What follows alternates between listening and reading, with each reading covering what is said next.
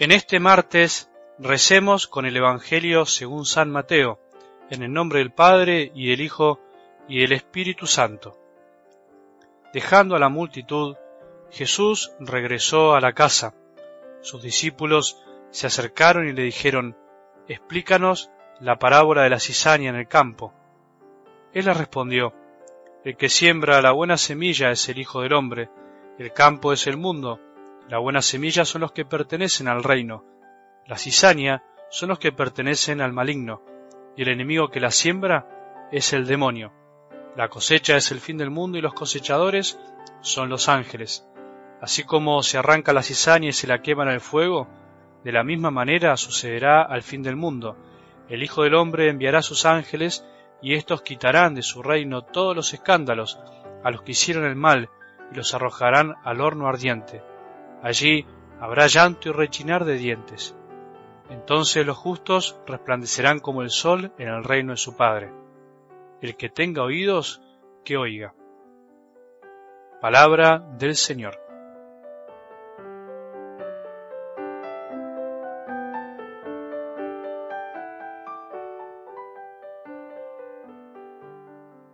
Mientras Jesús levanta sus ojos para ver y, mirar lo que nosotros no podemos mirar, lo que la humanidad ignora por estar ensimismada en sus propios problemas y egoísmos. Mientras Jesús tenía y tiene esa actitud, nosotros a veces, sin darnos cuenta, bajamos la mirada para vernos a nosotros mismos, vernos el ombligo y por eso no miramos nada, no sentimos el dolor de los que sufren verdaderamente. Solo mira aquel que sabe levantar su vista como Jesús. En estos días levantemos la mirada para darnos cuenta, para caer en la cuenta de que Jesús necesita de nosotros para darle de comer a los hambrientos, para darles amor y pan. No sólo de pan vive el hombre, pero necesita también pan. No sólo de pan vive el hombre, sino de toda palabra que sale de la boca de Dios. Necesita también de Dios Padre, necesita también saciar su hambre de Él de felicidad, de plenitud, de amor. Decía la palabra del domingo que Jesús, decía la palabra del domingo que Jesús le decía eso a Felipe para ponerlo a prueba, porque sabía bien lo que iba a hacer. Él puso a prueba a sus discípulos, nos pone a prueba a nosotros también, para saber si estamos dispuestos a dar algo de nosotros para ayudar a los demás. Y eso no se resuelve solo con dinero, no alcanza con distribuir bien lo que en verdad sobra en este mundo, aunque hay que hacerlo, sino que Jesús necesita de nosotros, de nuestro corazón, de lo que podemos amar dando. Y eso no se compra en ningún lado, lo tenemos vos y yo en el corazón, no tenemos excusa. Dijimos también en estos días que la carta a los hebreos dice que la palabra de Dios es viva y eficaz y que es más cortante que espada de doble filo. La palabra de Dios es viva, pero también es eficaz. O también podríamos decir que es eficaz porque es viva. Solo lo que está vivo puede dar vida. La palabra de Dios escrita es muy eficaz. Quiere decir que dice lo que hace y hace lo que dice. No se comporta como muchas veces lo hacemos nosotros que no vivimos lo que decimos.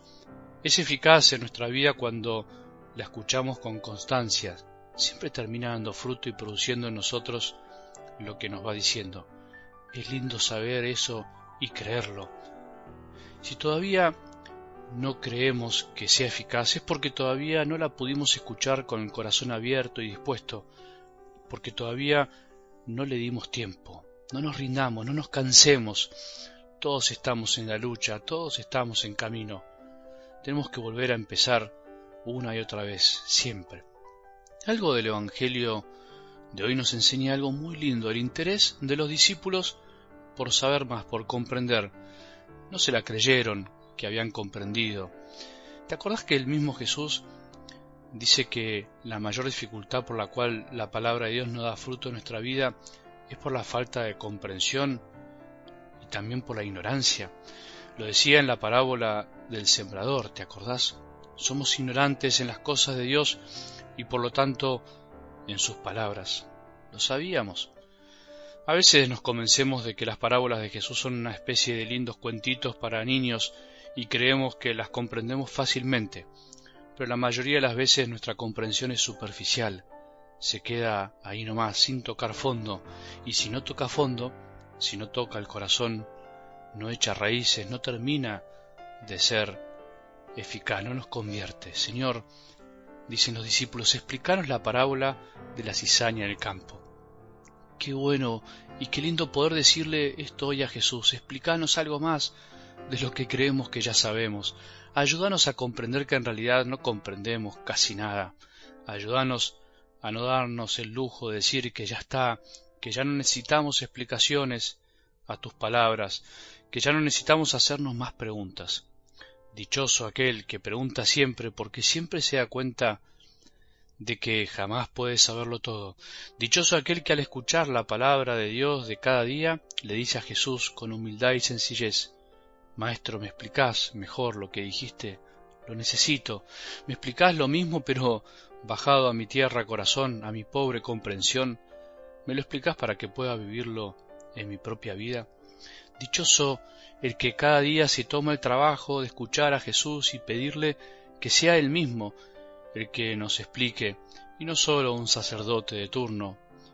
Dichoso el que no considera la palabra de Dios algo más en su vida ni la compara con cualquier escrito, sino aquel que toma conciencia de que es viva y eficaz, que da vida y cambia la vida, y de golpe se va dando cuenta de que no hay palabras más lindas que las que salen de la boca de Dios. Dichoso aquel que dedica más tiempo en su día para escuchar a su padre, no tanto en escuchar palabras de la televisión, de las novelas, de las series, de las malas noticias, de los chismes, de las calumnias, de los juicios apresurados, de los que se creen que las saben todas, e incluso se creen los mesías de un mundo al que solo lo salva verdaderamente Jesús. Hoy seamos dichosos oyentes de las palabras de Dios, hoy seamos humildes preguntones y dejemos que él nos las explique mejor y démonos el lujo de preguntarle a Jesús todo lo que necesitamos. Hoy reconozcamos nuestra ignorancia y volvamos a escuchar o leer la palabra para descubrir algo nuevo, algo que no sabíamos. Que tengamos un buen día y que la bendición de Dios, que es Padre misericordioso, Hijo y Espíritu Santo, descienda sobre nuestros corazones y permanezca para siempre.